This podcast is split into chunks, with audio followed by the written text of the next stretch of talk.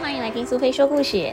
今天苏菲要跟大家分享的绘本叫做《探索海洋》，一本带你认识海洋，并且保护海洋生态的知识百科。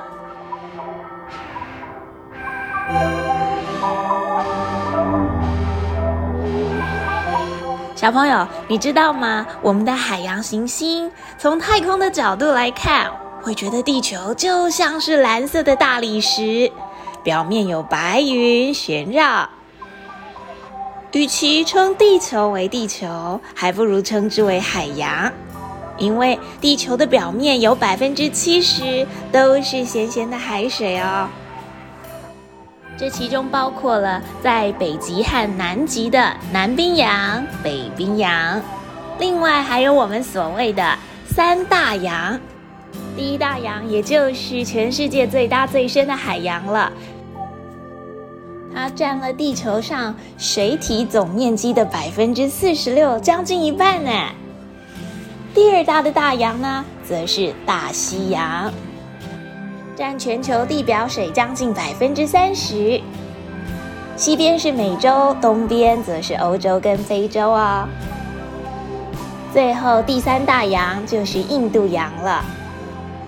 值得一提的是，三大洋当中只有印度洋。不是位在冰冷的地方，所以印度洋温暖的海水轻轻拍打着亚洲、非洲等地的热带海岸，也影响了这些地方的气候，带来了温暖的天气以及季节性的季风雨哦。说到海洋，这么大的海洋一定有很多生物吧？你知道地球上最古老的生物应该是在超过四十亿年前出现的哟。在超过三十亿年的时间里，地球上的生物都只有单细胞的微生物。不过，它们的存在深深的影响了当时的世界。目前，大约有一百五十万种已知的物种生活在地球上，其中大多数是动物，当然也包含了微生物、藻类跟真菌。而这些有机体，大概有三分之一是生活在海洋。不过，科学家认为地球上应该有百分之八十的物种尚未被发现。之所以还没发现，是因为要研究的物种真的太多了，而它们常常都藏在深海里。小朋友可能很难想象，在深海里是什么样子。超过一千公尺的深度，太阳光是没有办法抵达的。而且深度越深，生活在其中的动物也会逐渐的改变，因为实在是太暗，而且太冷，水里的水压大到能够把车子压扁，而且食物非常非常的稀少，所以生活在深海里面的动物真的很不容易啊。譬如说，能够自行发光的水母，靠着自行发光吸引猎物，或是让捕食者觉得很疑惑。当然，也有可能是为了吸引伴侣哦。除了会发光的水母之外，安康鱼也是非常有特色的深海生物哦。它有着能够发光的诱饵，能够吸引猎物，同时它有很大的嘴巴、很大的牙齿，还有可以扩大的胃，能够吞进很大型的猎物，精力也可以比较持久。人类从史前时代就已经开始在海中游泳、航行，甚至有人踏上了几千公里的海外旅程。那个时候靠的是磁罗盘，运用磁石，也就是磁铁的特性，与地球的磁场结合，可以指出北方或是南方，也就像是现在的指南针或是指北针。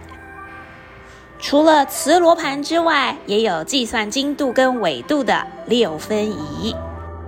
随着科技不断的进步，海上的导航也越来越进步了。卫星持续传送着无线电信号，地球上的任何东西，包括了海上的船只，只要有接收器，卫星就能够判断它的位置。这个系统就叫做全球定位系统，也就是小朋友很熟悉的 GPS。无论在任何时候，你头上的天空至少都有八个 GPS 卫星哦。如果想要对海洋有更多的了解，那可能就得靠潜水舰或是潜水器了。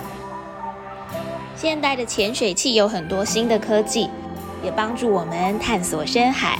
其中像是照明设备能够照亮黑暗的深海，而潜水器上面的照相机、摄影机也能够帮助科学家记录新的发现。有的潜水器甚至还有机器手背，能够采集有机体的样本，等到回到海面上再做研究呢。虽然到海底探险可能对小朋友们来说还有点遥远，不过来一趟海洋旅行也是不错的。渡轮能够载运短程旅行一两天的旅客，而长途旅行则是用游轮作为交通工具。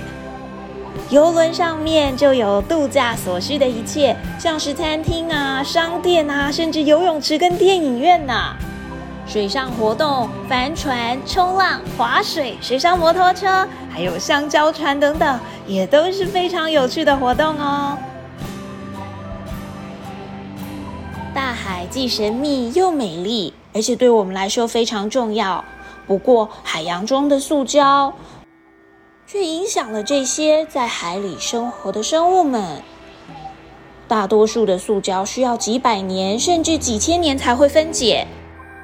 位于西太平洋的挑战者深渊，深度大概是一万零九百九十公尺，是地球上海洋最深最深的地方。这里的生物已经适应了比海平面高出一百倍的压力。所以在挑战者深渊是非常非常难抵达的。不过，即便是到了这么深的海底，竟然都会看到人造的废弃物，也就是我们所说的垃圾。人类破坏海洋的程度真的是不容小觑。什么是污染呢？譬如说，肥料是用于田地的化学物质，但是流进了河湾或是海里，却会影响到藻类的生长。改变海水的颜色，还会毒害海洋生物。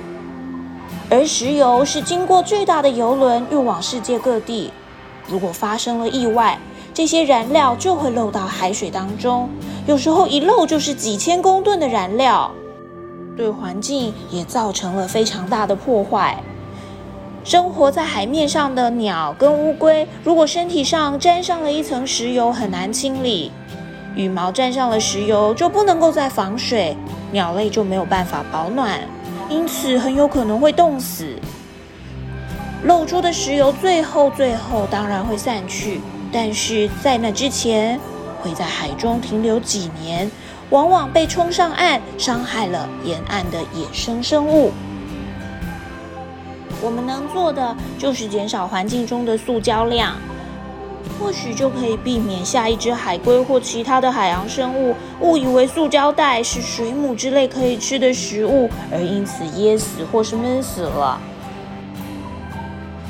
小朋友，你喜欢今天海洋的故事吗？除了今天苏菲介绍的之外，海洋还有好多好多的秘密，跟好多好多值得我们好好探究、学习的地方。如果有兴趣的话，也去看一看这本《探索海洋》吧，相信你会对海洋有更多的了解哦。